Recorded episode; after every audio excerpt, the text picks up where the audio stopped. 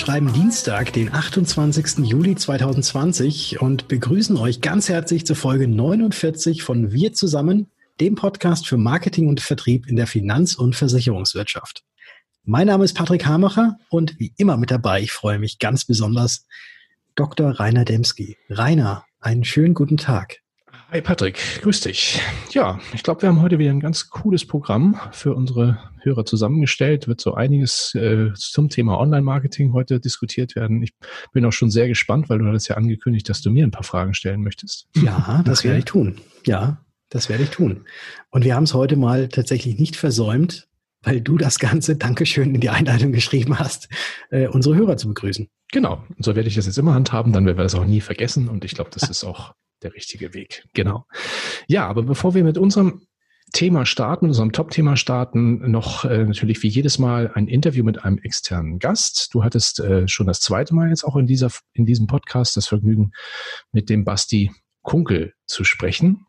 Genau. Ähm, der im Moment gar nicht, glaube ich, gar nicht auf Mallorca ist, sondern hier in München, richtig? Ja, soweit ich weiß, ist er wieder zurück in München.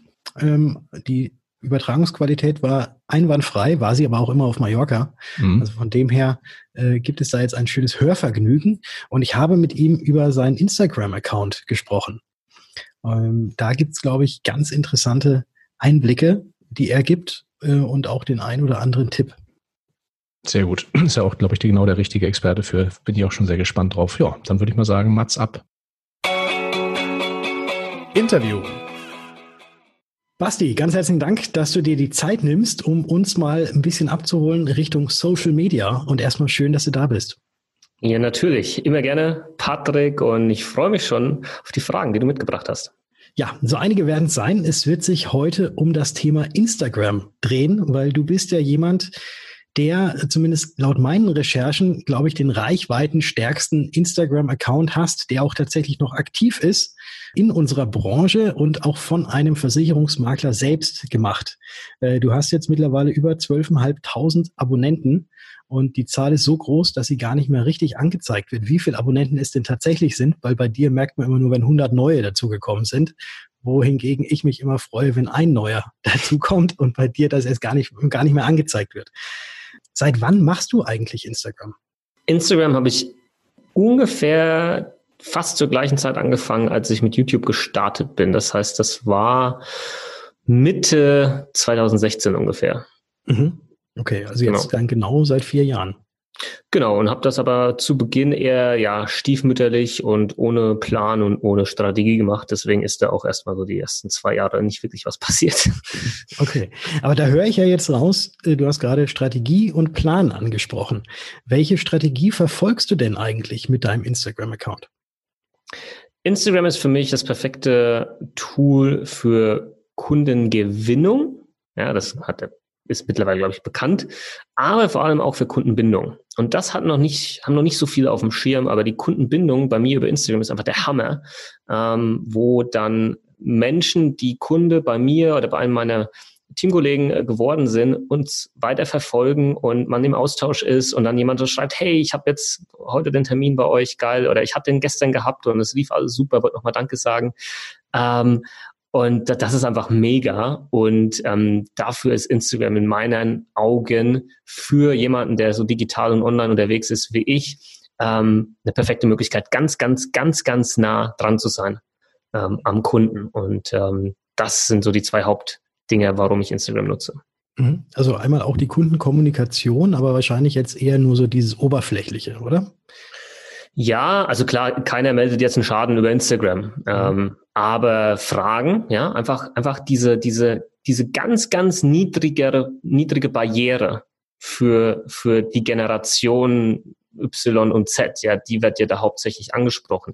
Es ist, es ist perplex und man muss das auch ein bisschen verstehen. Die könnten auch einen Hörer in die Hand nehmen und könnten irgendwo anrufen und könnten genau die gleiche Frage stellen. Nein, was sie tun, sie schreiben zehn Minuten langen Text auf Instagram, den sie mir schicken, mhm. was vom Zeitaufwand wahrscheinlich sogar mehr ist, aber sie sich irgendwie wohler fühlen, das so zu tun und das mehr aktuell in, in, in ihrer Natur liegt, das so zu tun. Ja, das kennst du vielleicht auch, äh, wenn du dich mit Freunden treffen willst ähm, oder heute Abend was ausmachen willst, dann schickt man halt 20, 25 WhatsApp-Nachrichten hin und her. Das dauert in Summe eine halbe Stunde, dann hast du irgendwo noch ein Zwinkersmiley vergessen und dann wurde dann wieder das, was du geschrieben hast, komplett falsch aufgefasst von deinem Gegenüber. Aber man hätte alles innerhalb von äh, einer Minute 30 Telefongespräch eigentlich abwickeln können. Ja? Mhm. Klingt komisch, ist aber so. Ja, das ist Generation Social Media. Ja. So sieht es aus. Okay, äh, das heißt also, du, du gewinnst Kunden darüber, aber ganz, ganz stark ist es eben auch die Kundenbindung, dass die Kunden, die bei dir sind oder bei euch äh, bei Versicherungen mit Kopf sind, dass die eben auch so tagtäglichen Input kriegen und dass du quasi eigentlich ständig in der Timeline von denen sozusagen auftauchst und gar nicht in Vergessenheit geräten kannst. Genau, ich bin ständig da, ich bin ständig da, jeden Tag. Aber ich gehe nicht auf den Sack damit. Ja, mhm. weil sie entscheiden können, ja, wann sie jetzt eine Story von mir sehen oder mir eine Nachricht schreiben oder sonstiges. Und das ist ganz, ganz wichtig. Das ist halt auch wieder was, was diese Generation eher möchte. Sie möchte nicht, dass da, äh, weiß ich nicht, alle paar Wochen der Versicherungsheini anruft und fragt, was, was ist Sache, ja, sondern ähm, die melden sich schon, wenn was los ist. Ja, das ist, das ist eher so diese proaktive ähm, Generation auch. Und äh, das mögen die, ja. Der ist immer da. Ich habe das Gefühl, er ist in meiner Hosentasche. Also wenn ich ihn brauche, ist er da. Mhm. Und das reicht denen. Das reicht denen. Ähm, oder sagen wir mal andersrum ausgedrückt, das ist das, auf das diese ähm, Generation Wert legt. Und das musst du denen dann halt geben. Und ähm, vielleicht noch was mit dazu, was, was natürlich mit Kundenbindung und Kundengewinnung immer einhergeht, ist natürlich auch ähm, Markenaufbau, ja, Branding, was ich mit, mit Social Media, mit Instagram hauptsächlich betreibe. Ähm, weil am Ende des Tages baut man ja entweder eine Person oder eine Unternehmensmarke auf, die eine gewisse Positionierung hat und die man mit etwas verbindet. Und wenn man das dann geschafft hat, dann kommt damit dann natürlich auch gewisses Vertrauen und Vertrauen ist natürlich in unserer Branche das A und O. Ja, das, das ist natürlich ganz, ganz wichtig. Und dann kannst du halt über Instagram das so geil kommunizieren. Du machst da Stories, du erzählst ein bisschen was von deinem Alltag. Die Leute sehen auf einmal, ah, guck mal, ist auch ein ganz normaler Typ, super authentisch. Ja, will mir nichts verkaufen vor allem. Also wenn es einen Satz gibt, den ich immer wieder höre, ist das, ja, ich fand es einfach geil, dass du mir nichts verkaufen wolltest. Ja, mhm. weil die, ähm, die vererbten Glaubenssätze oder das, was man halt eigentlich so mit der Versicherungsbranche, mit Versicherungsvermitteln verbindet, ja genau was anderes ist. Ja, der will mir nur was verticken. Ja, der will mir nur was verkaufen. Und dann machst du halt genau das nicht und äh, verkaufst deshalb umso mehr. ist so, ja. Und baust nicht nur Kunden auf, sondern Fans. Also ich habe mittlerweile schon Fans, also ein Versicherungsmakler, der Fans hat. Verrückt, ne? Ähm, aber ist so, ja. Und das sind natürlich, die sind das sind ganz tolle Menschen, das sind unglaublich wertvolle Menschen, weil die gehen da draußen dann her und wenn irgendjemand über mich zum Beispiel was Schlechtes sagt, dann stehen die auf und hauen dem eine aufs Maul, um es einfach mal politisch unkorrekt zu sagen, ja. Solche Leute sind das, das, das sind Fans, ja. Ähm, die stehen dann einfach hinter einem und das ist halt geil. Das ist der Hammer und das macht mich unglaublich stolz, ähm, solche Leute mit dabei zu haben. Jetzt hast du es gerade in so einem beiläufigen Satz noch mit erwähnt, äh, dass das Ganze dann automatisch kommt, wenn man es geschafft hat. Und du hattest, glaube auch in, nach der ersten Frage hattest du ja auch gesagt, dass du einen Plan hast, wie du an diese ganze Geschichte rangehst. Welcher, welchen Plan hast du verfolgt? Welchen Plan verfolgst du momentan? Und welchen Tipp würdest du jemandem geben, der es eben auch schaffen möchte, auf Instagram so eine Bekanntheit zu haben? Fangen wir mal mit der letzten Frage an und äh, die Antwort, die mag nie jemand hören. ähm, mag einfach keiner hören, weil es halt nicht reinpasst in, in das, was man gerne hören möchte. Es ist Arbeit. Es ist Arbeit, es ist Durchhaltevermögen, es ist viel, viel, viel ausprobieren und testen, um dann rauszufinden, nach mehreren Monaten wahrscheinlich, was irgendwie funktioniert und ähm, auf welcher Schiene man sich dann weiter nach, nach vorne ähm, begeben kann. Ähm, das ist der Tipp. Das ist der Tipp. Du musst viel ausprobieren. Es gibt nicht die magische Formel. Und es ist auch nicht so, dass irgendjemand halt mal Glück hatte. Ja, das passiert nicht durch Zufall, dass man auf Social Media ähm, Erfolg hat, mit natürlich ganz, ganz wenigen Ausnahmen, wie dieser eine Post von dem Ei, ja, der ja, komplett ne? sinn, sinnfrei war irgendwie, aber halt das meistgeliketeste Bild, glaube ich, äh, aller Zeiten auf Instagram ist. Ähm, und deswegen brauchst du eine gewisse Grundstrategie. Das heißt, du musst verstehen, wie Instagram funktioniert. Du musst schon mal raffen, dass das halt nicht einfach so eine Litfaßsäule ist, wo du eine Werbung dran klebst, was halt viele Versicherungsmakler da draußen machen. Ähm, Und ähm, du musst kapieren, wie wichtig Engagement ist. Du musst äh, jeden Follower ähm, wertschätzen, mit ihm interagieren. Also wie im echten Leben auch. Das heißt ja Social Media. Mhm. Man muss ja den Kern mal verstehen. Das ist ähm, soziales Miteinander. Halt wie im echten Leben nur auf einer digitalen Plattform. Aber die, die, die Gesetze sind die gleichen, ja. Wenn du doof zu jemandem bist, dann wird da halt nichts draus. Ja, wenn du irgendjemanden vernachlässigst, dann wird da keine Beziehung draus. Man denkt immer so, ja, Social Media ist so ein bisschen anders. Das ist genau das. Also da gelten die gleichen Werte oder Wertevorstellungen wie im echten sozialen Leben natürlich auch. Also das wäre nochmal hier so ein Tipp, dass man das, dass man das einfach versteht ähm, und dass das nicht nach einer Woche geht. Also ich habe bei mir im im Mentoring, im Makler-Mentoring äh, geht es ja auch viel um Instagram und dann ähm, kriegt man immer mal wieder so mit, ah, guck mal, ich mache das jetzt schon so äh, und es funktioniert nicht, Basti. Und dann frage ich, ja, wie lange machst du das denn schon? Ja, so vier, fünf Tage. Ich sage so, wow, hättest du jetzt gesagt vier, fünf Monate, dann hätten wir mal hinschauen müssen. Aber vier, fünf Tage, vergiss es, keine Chance, dass du da schon irgendwie großartig was erreicht haben wirst, sondern du bist noch in der ganz, am ganzen Anfang der Lernkurve überhaupt. Mhm. Ähm, und das muss man einfach verstehen hier. Ja, meine Strategie ähm, ist weiterhin das ähm, Aufbauen einer Marke über Instagram, ähm, auch weg jetzt von, von der Personenmarke hin zur Unternehmensmarke, was ich teilweise auch schon geschafft habe. Ähm, und natürlich ähm, der Kanal weiterhin zu sein, der ähm, der reichweitenstärkste und größte im Bereich Versicherung auf Instagram in Deutschland ist, ähm, damit ähm, die Leute einfach ähm, die, die Awareness, also quasi die, die ähm, Bekanntheit. Ja, die, ja, im Prinzip die Bekanntheit oder ich innerhalb meiner Zielgruppe noch bekannter werde. Sagen wir es mal so. Ähm, das ist das Ziel und ich, mir ist nämlich auch klar, wenn ich jetzt irgendwie aufhöre oder wenn ich jetzt irgendwie mal weniger mache, guck mal, ich habe doch jetzt irgendwie schon 12.000 Abonnenten. Komm, da kommt komme ich und dann kommt lang gar nichts, ja. Das ist mir bewusst, aber mir ist auch klar, wenn ich jetzt hier eine Pause mache, dann ist das vielleicht in zwei, drei, vier Monaten, einem halben Jahr auf einmal nicht mehr so. Ähm, weil man sich immer wieder neu erfinden muss. Man muss immer wieder mal seine Strategie anpassen. Man muss seine Posts anpassen, man muss anpassen, was man postet, wie man es postet, was man postet und so weiter und so fort. Ständiger Prozess. Ähm, weil die Leute wollen ja auch immer irgendwie immer wieder was Neues haben, wollen neu ähm, begeistert werden. Ja, und das musst du halt schaffen und das ist so meine meine Strategie und ich habe da halt Spaß dran. Ne? Das merkt man, glaube ich, auch, wenn man mir da folgt. Das macht mir unglaublich viel Spaß. Ich mache da auch mal einen Witz, ich mache da mal ein witziges Meme, ich nehme mich mal selbst auf die Schippe. Ähm, und das ist natürlich vielleicht auch noch wichtig. Wenn du das nur machst, weil du halt denkst, das ist jetzt halt wichtig oder weil es ja Basti gesagt hat, äh, hast aber überhaupt keinen Bock drauf und, und musst dich immer dafür zwingen, dann ist das natürlich auch ähm, nicht wirklich zielführend. Aber das merkt man natürlich mit Sicherheit auch äh, dann, oder sagen wir mal, deine Follower merken das mit Sicherheit auch, dass das eher vielleicht gekünstelt ist, ja, und, und nicht echt ist. Ähm, das macht natürlich dann auch keinen Sinn. Also man muss Bock haben, man muss mhm. regelmäßig dranbleiben, man muss mit den Leuten interagieren. Das habe ich mhm. mir jetzt da so rausgezogen aus dem Ganzen. Und jetzt vielleicht noch so, ich weiß, es gibt, es gibt nicht den einen Trick, Trick oder es gibt nicht den einen Tipp, den man jetzt so jedem mitgeben kann, der dann auf jeden Fall funktioniert, weil man sich eben selbst ausprobieren muss und weil wahrscheinlich auch jede Zielgruppe etwas anders ist und auf andere Dinge abfährt. Trotzdem, lass mich die letzte Frage äh, noch mal ganz kurz stellen. Was ist denn aktuell bei dir deine Art von Beiträgen, die so am meisten ziehen? Okay, ähm, wir haben heute Morgen tatsächlich in unserem ähm, ähm, Live-Call im Mentoring ging es auch wieder sehr, sehr viel um Instagram und ähm, ähm, auch ein paar ja, Techniken und Sachen, die ich halt gerade aktuell ausprobiere. Also ich kann, ich kann vielleicht den einen äh, Tipp hier geben.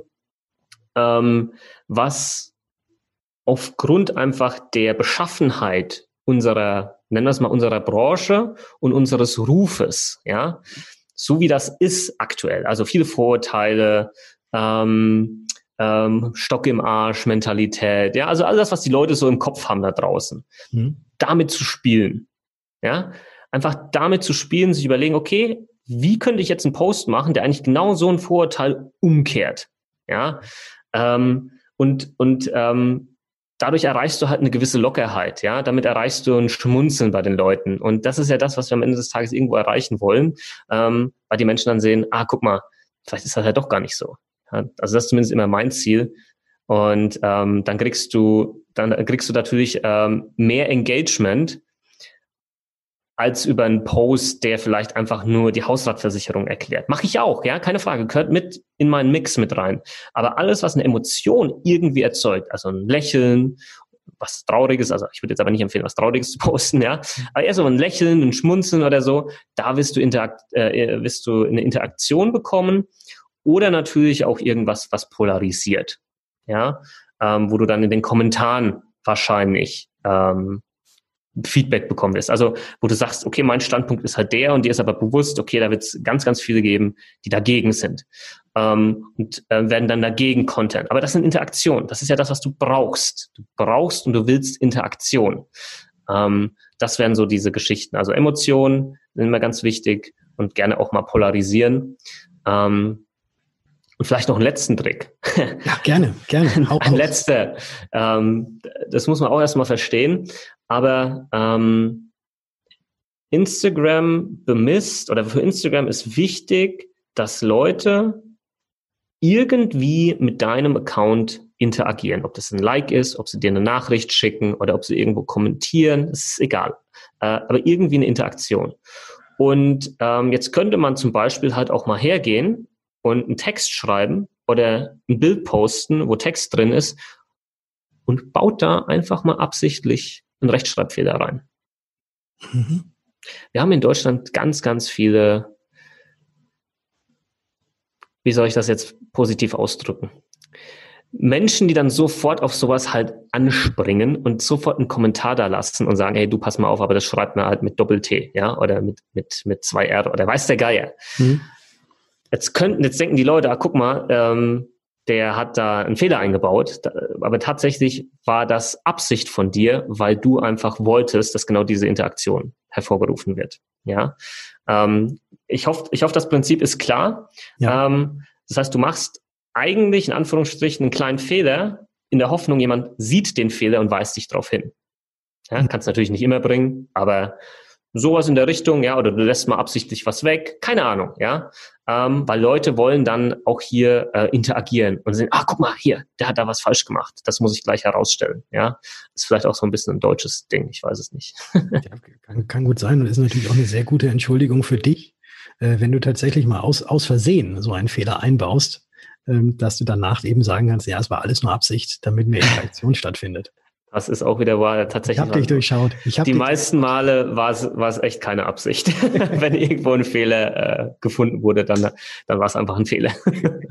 Basti, einen ganz, ganz herzlichen Dank, dass du ähm, uns jetzt hier mal kurz Rede und Antwort standest und äh, uns mal so ein bisschen in deine Instagram-Welt eingeführt hast. Und ich freue mich auf jeden Fall, dir weiter zu folgen, dir weiter ja, nachzugucken, was du denn so alles treibst und machst und tust. Und natürlich auch immer ganz viele Likes bei dir dazulassen. Und das kann man auch allen Hörern nur empfehlen. Wenn man wissen möchte, wie man Insta, das Insta-Game, wie es so schön heißt, richtig spielt, dann einfach mal unter Versicherung mit Kopf äh, auf Instagram suchen und Basti folgen. Dankeschön. Und äh, ich werde äh, natürlich besonders jetzt darauf achten, Patrick, ob du meine nächsten Beiträge auch äh, wirklich liken wirst. Ja, also ich werde jetzt ein Auge drauf haben. Also ich werde dich auf sämtliche Rechtschreibfehler hinweisen. also nochmals herzlichen Dank dir. Gerne. Macht's gut. Ciao, ciao. Ciao. Jo, ganz liebes Dankeschön an den Basti und auch an dich natürlich, Patrick, zu diesem doch echt spannenden Einblicken in das Thema Instagram. Das ist ja so ein, so ein Thema, das einige Vermittler schon für sich nutzen, aber noch relativ wenige. Und ich glaube, das waren auch relativ wertvolle Tipps, die er, die er da heute geben konnte. Ja, womit wir dann schon beim, bei der nächsten Rubrik sind. Top-Thema. Wie finde ich coole Themen und Content-Ideen für meine Online-Medien? So lautet das Top-Thema heute. Und diesmal drehen wir den Spieß um. Diesmal werde ich den Rainer fragen, wie man denn tatsächlich gute Themen findet, die man dann auf seinem Blog, auf Social Media, in den Newslettern oder auch im Podcast packen kann, weil äh, wenn es einer weiß, dann der Rainer. Nicht, seit wie lange, seit, äh, seit, seit wann gibt es eigentlich die New Finance schon? Die New Finance gibt es seit vier Jahren, wobei das Thema Redaktion, das mache ich schon seit Puh, muss ich tatsächlich überlegen. 87, 1987. Mhm. Ja, genau. Okay. Also länger. Da gab es aber noch nicht so ein tolles Internet 1987. Heute hat man deutlich mehr Möglichkeiten, gerade bei sowas wie Themenfindung, als das ja. damals zum Beispiel der Fall war. Ja, okay. Ähm, es gibt ja diesen schönen Ausspruch von Karl Valentin. Es ist schon alles gesagt, nur noch nicht von allen. Und deswegen meine Frage jetzt an dich. Äh, wie findest du mit deinem Team denn eigentlich immer neue Themen, die es so rund um die Versicherung gibt? Ja, also das ist, hängt natürlich erstmal so ein bisschen davon ab, für welche Zielgruppe und mit welchem Medium man un unterwegs ist. Ähm, es gibt da ja ganz verschiedene Möglichkeiten, ähm, Content zu publizieren heute, gerade dadurch, dass eben jeder auch solche Dinge mehr oder minder for free nutzen kann, wie den eigenen Blog zum Beispiel zu betreiben auf der eigenen Website, Newsbereich, äh, Social Media, man kann Newsletter verschicken, man kann Podcast machen, so wie wir, wir jetzt hier. Also da gibt's ja ganz, ganz unterschiedliche Formate, die heute ja mit den Möglichkeiten einer, einer Softwarelösung oder auch der entsprechenden Hardware ja für jeden eigentlich sehr kostengünstig und auch professionell umsetzbar sind. So, also das setzt natürlich so, so ein bisschen, ähm, ist, ist eine intensive Konkurrenz zu den, zu den klassischen Medien, die da herangewachsen ist. Ähm, dadurch, dass es eigentlich jeder machen kann, kann auch jeder so ein, theoretisch ein Medienproduzent sein. So, aber mhm. nichtsdestotrotz, wer das ähm, tatsächlich aktiv betreibt, der weiß auch, auch logischerweise, das ist nicht mal so eben nebenbei gemacht und eigentlich ist es ist es ein Beruf, den man auch lernen muss. Also Redakteur muss man ja mit einem Volontariat, dauert zwei Jahre, und idealerweise noch mit einem begleitenden Studium eigentlich auch lernen. Mhm. Und daher jetzt mal so ein paar Kniffe und Tricks sich anzueignen und zu gucken, wie kann ich das eigentlich schaffen, dass A, mein Content interessant ist für die Leute, an die er sich richtet und B, dass er eben auch regelmäßig produziert werden kann. Das ist manchmal gar nicht so einfach. Ne? Also gerade dieses Thema Ideenfindung, worüber schreibe ich, worüber spreche ich, äh, worüber poste ich denn jetzt hier eigentlich? Das ist die größte Hürde für die meisten, die sich mit diesem Thema beschäftigen. So, und ähm, ja, also das ist das Wichtigste, was man erstmal braucht, bevor man überhaupt an das Thema Ideenfindung oder Themenfindung geht, ist, dass man eine ganz klare Vorstellung von dem entwickelt, was habe ich für ein Medium und welches Format oder welche Formate möchte ich in diesem Medium denn überhaupt bedienen, in welcher Frequenz. Ne? Zum Beispiel, wenn ich jetzt Nehmen wir mal einen Vermittler. Also gibt es ja auch einige erfolgreiche Beispiele, die jetzt sagen, ich möchte mir einen eigenen Blog zulegen. Hm. Dann muss ich natürlich erstmal wissen, an wen sollte ich dieser Blog richten? Ist das jetzt, sind das Endverbraucher, sind das Privatkunden, sind es Geschäftskunden, sind es vielleicht, ist es vielleicht eine ganz andere Zielgruppe? Ähm, und dann ähm, geht es eben darum, äh, wie oft muss, möchte ich da jetzt eigentlich was veröffentlichen? Ne? Mache ich das einmal die Woche? Mache ich das zweimal die Woche? Mache ich das jeden Tag? Und äh, erst dann kann man dann auch analog zu dem Aufwand, den man dann treiben kann, in das Thema Themenfindung einsteigen. Also dass diese Arbeit muss am Anfang gemacht werden und das sollte auch so verlässlich zum eigenen Arbeitsalltag passen, dass man es auch bewerkstelligen kann. Denn kein Medium, ähm, das, sagen wir mal, nicht regelmäßig und verlässlich erscheint, kann auf Dauer vernünftig bestehen. Mhm. Das heißt also quasi, man soll sich erst Gedanken machen, wo möchte ich überhaupt was veröffentlichen und dann erst in die richtige Themenfindung gehen. Genau, genau. Okay. Da, das ist so ganz einfach auch natürlich Format und Volumen. Ne? Also wenn ich zum Beispiel sage, ähm, da gibt es ja auch so, so, so Faustregeln. Ne? Also dass man zum Beispiel sagt, wenn ich einen Blog betreibe, dann bringt es nichts, wenn ich zum Beispiel jetzt am Anfang irgendwie, weil es mir gerade Spaß macht, 20, 30 Beiträge reinhaue und dann passiert erstmal ein halbes Jahr nichts. Mhm. Sondern da ist es idealerweise so, sollte man es planen, dass man eben sagt, okay, ich mache das zum Beispiel einmal die Woche. Ne? Man muss eben auch wissen, wenn man einen Blogbeitrag schreibt, ähm, unabhängig, ganz unabhängig vom Format, ähm, trotz der vielen Möglichkeiten der Digitalisierung und der Tools, die man dann nutzen kann, ist man immer noch mit sowas, ähm, ich würde mal sagen, eine Stunde oder zwei Stunden pro Beitrag mindestens beschäftigt. Das muss man halt einplanen. Mhm. Genau. Okay. Und ähm, jetzt nochmal zurück zu der Themenfindung per ja. se. Also wenn ich jetzt, also bei Blog, bei Blog fallen mir natürlich gleich mal so ein paar Namen in unserer Branche ein, mhm. die da wirklich ein, äh, ja, außer, außergewöhnlich starke Reichweite darüber auch aufgebaut haben, ganz, ganz viel Expertise mit reingesteckt haben.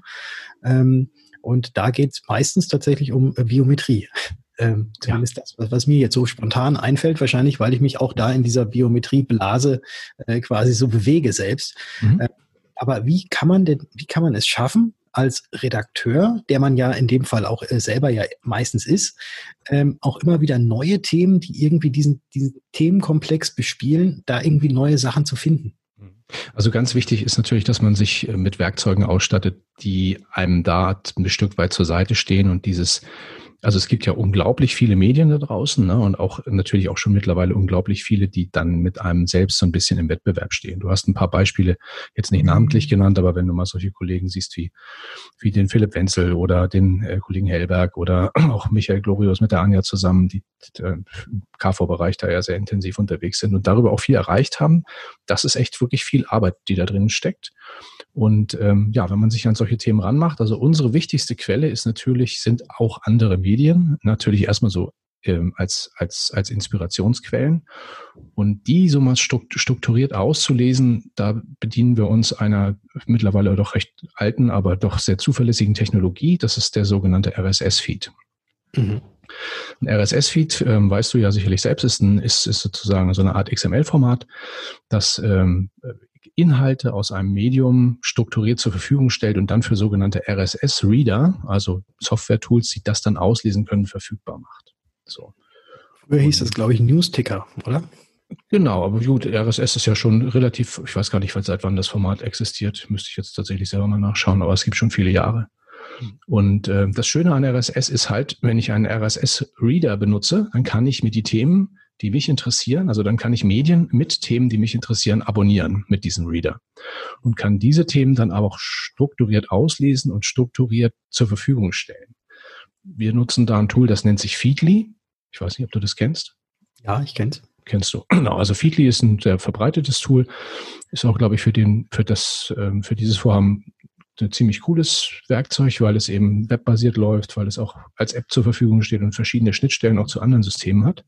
Und da kann ich halt hergehen und kann sagen, so, was sind denn jetzt zum Beispiel meine, meine Themen? Ne? Und wenn du jetzt sagst Biometrie, dann kann man das ja nochmal untergliedern und kann sagen Berufsunfähigkeit, Grundfähigkeit, ähm, was auch immer, verschiedene Dinge und kann dann in diesen Feed strukturiert ähm, Inhalte aus anderen Medien einlesen. Mhm. Und den kann ich dann auch auf eine sehr einfache Weise dann eben wenn ich mich zum Beispiel, wenn ich zum Beispiel sage, ich mache einmal in der Woche am Mittwoch zwischen 18 und 19 Uhr meine Redaktionsplanung für den nächsten Blogbeitrag oder die nächsten Beiträge, mhm. dann setze ich mich halt die Stunde hin und scroll nur durch Feedly durch. Im ersten Schritt mal. So. Und dann kriege ich natürlich einen großen und guten Überblick über alles das, was ich schon abonniert habe. Das heißt, ich muss nicht über eine mühsame Google-Suche äh, gehen oder über News-Suche auf Google oder so, sondern ich kann sehr klar und auch sortiert an Dinge rangehen, die genau zu meinem Thema passen und das spielt es mir dann automatisch in mein Tool rein. Redaktionsplan war gerade ein super Stichwort. Mhm. Und genau zu diesem Redaktionsplan werde ich dich in der nächsten Folge gerne weiter ausquetschen und bedanke mich jetzt erstmal für den Einblick, äh, wie ihr bei New Finance euch die Themengebiete raussucht und wie ihr das Ganze äh, bis dahin, bis zum Redaktionsplan aufgebaut habt. Sehr gerne. Ich hätte natürlich noch viel mehr darüber erzählen können, aber wir wollen es auch nicht sprengen. Das Format. Also wir ja, haben ja noch einige, einige wir brauchen, ja, wir, wir, genau. wir, müssen ja unsere Hörer jetzt bei Stange halten, wie es so schön heißt. So ist Und es. da jetzt quasi so diesen Spannungsbogen äh, auf die nächste Episode schon mal spannen. Genau.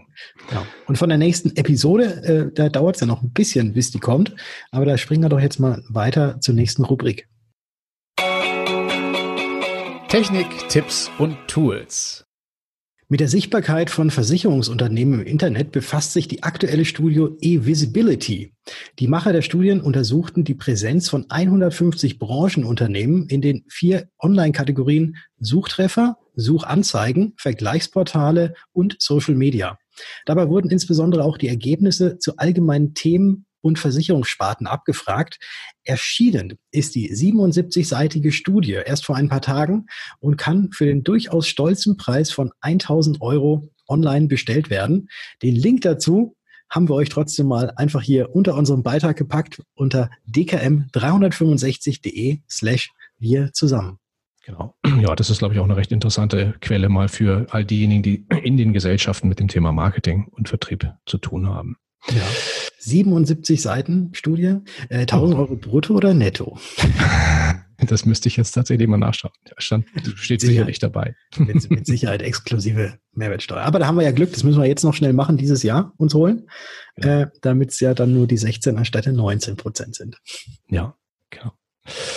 Ja, dann habe ich als nächstes Thema ähm, äh, mich beschäftigt mit äh, dem mit dem Ausbau des 5G Mobilfunknetzes. Das ist ja momentan so ein so ein Thema. Da war ich tatsächlich ein Stück weit überrascht, weil ähm, gestern hat die Telekom eine Pressemitteilung rausgegeben, die auch in vielen Medien weiterverarbeitet wurde und hat so ein bisschen über den aktuellen Stand des 5G Ausbaus in Deutschland gesprochen. Ähm, da war ich angenehm überrascht, denn die Telekom hat also dort äh, geschrieben, dass äh, bundesweit schon eigentlich theoretisch, sagen wir mal, bis zu 40 Millionen Menschen mit 5G versorgt werden können, also rund die Hälfte der Bevölkerung.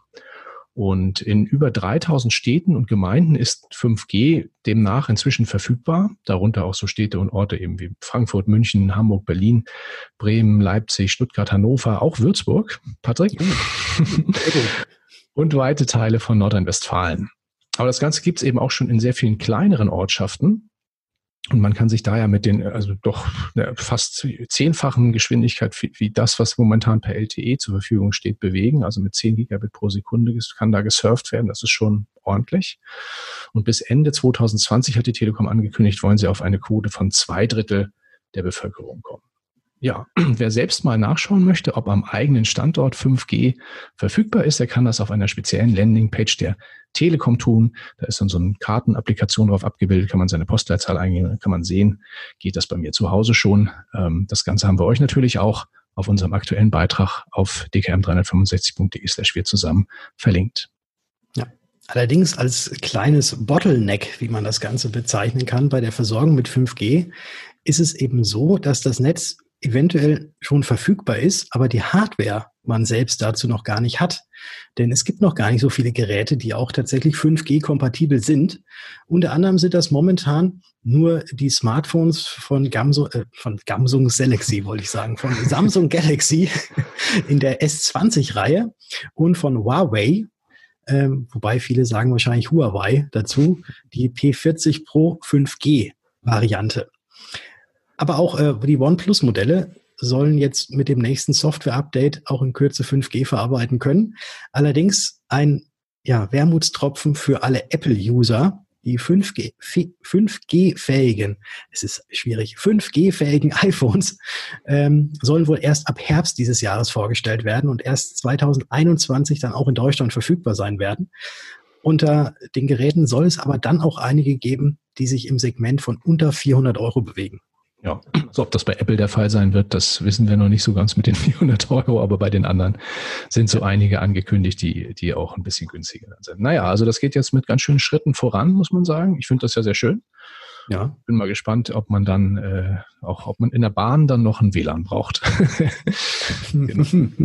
ja, ich hoffe mal, dass in der Bahn, das wird ja auch wahrscheinlich über das Funk, äh, Mobilfunknetz ähm, eingespeist. Stimmt, müsste eigentlich auch schneller werden, hast recht. Müsste eigentlich auch schneller werden. Ne? Ja, also wenn sehen, wie dann auch 5G-fähig ist. Genau, das wird wahrscheinlich daran eher scheitern. Kriegen wir dann wahrscheinlich in fünf Jahren oder so. Na, mal, mal schauen.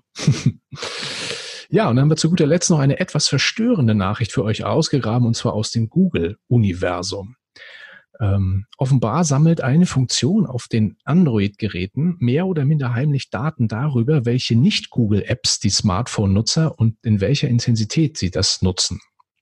Und diese Daten, also diese Nutzerdaten, die werden dann an Google übermittelt, damit man dort, also die haben natürlich gesagt, es ist eigentlich nur so, ne, man will ein bisschen gucken, was die Leute machen, aber grundsätzlich hat man dort gemutmaßt, es gibt einen Beitrag in dem Online-Magazin The Information, die haben dann also dort gemutmaßt, dass Google das natürlich nutzen würde, um Konkurrenz-Apps konzipieren zu können.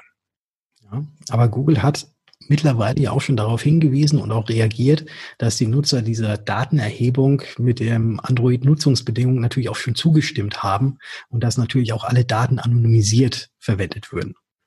Ja, naja, gut, wer es glaubt, weiß man natürlich nicht. Nutzt du Android oder, oder äh ich, ich bin Androide. Du bist Androide. Ne? Du bist insgesamt, glaube ich, so, ein, so auch Microsoft und so. Das ist eher so deins, ne? Ja, ich, ich bin, also wenn man jetzt so denkt, ich sei so ein Technik-Nerd, äh, dann bin ich komplett anders eigentlich. Weil ähm, ich glaube, die Technik-Nerds, denen wird immer so der Apfel äh, auch so hinten auf dem Auto draufgeklebt. und so. äh, das nutze ich gar nicht. Aber ich bin jetzt aber auch keiner, der gegen Apple ist. Da gibt es eigentlich immer so zwei Lager, ne? Also da gibt es ja immer so die, die völlig nur Apple, ich brauche Apple.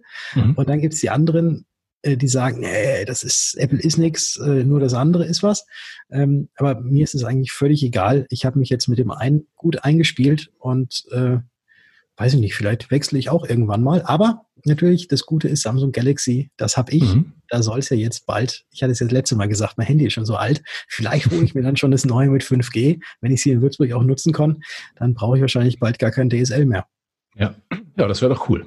Also ja. hast du auf jeden Fall vielen Leuten was voraus dann, glaube ich. Ja. ja. ich hatte in meiner IT-Historie, sagen wir mal, in den letzten 20 Jahren, kann man, kann ich sagen, oder 25, so zwei Leben. Also das begann nicht mit Apple, das begann tatsächlich alles auch auf äh, IBM und Lenovo später. War das viele, viele Jahre, war ich da völlig eingefleischter Microsoft und Lenovo-Fan. Und dann habe ich irgendwann tatsächlich das erste MacBook gekauft. Ich weiß gar nicht mehr, wie lange das her ist. Das ist schon einige Jahre her. Und seitdem, mhm. naja, ist es alles Apple.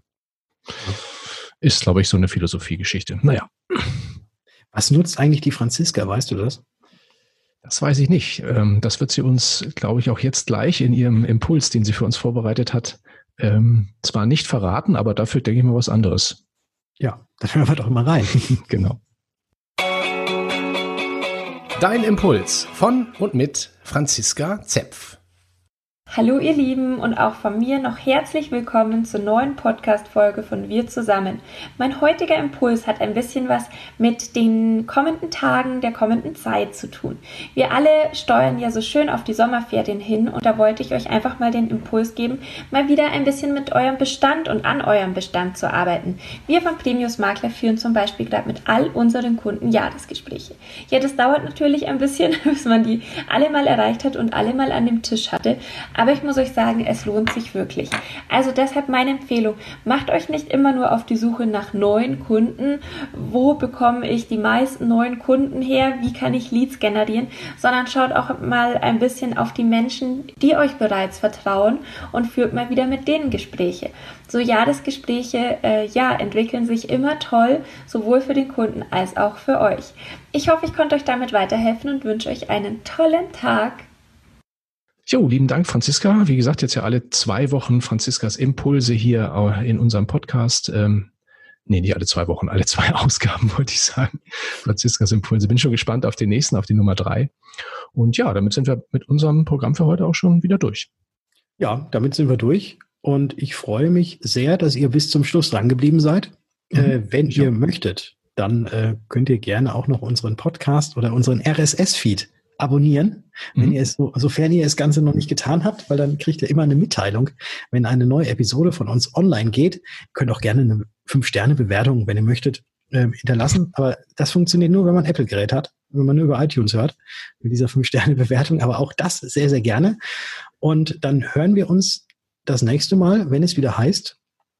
Wir zusammen, und zwar am Freitag, das ist dann der 31. 31. Letzte Tag im Juli. Genau. genau. Ich freue mich drauf. Ich mich auch. Und jetzt erstmal Musik ab.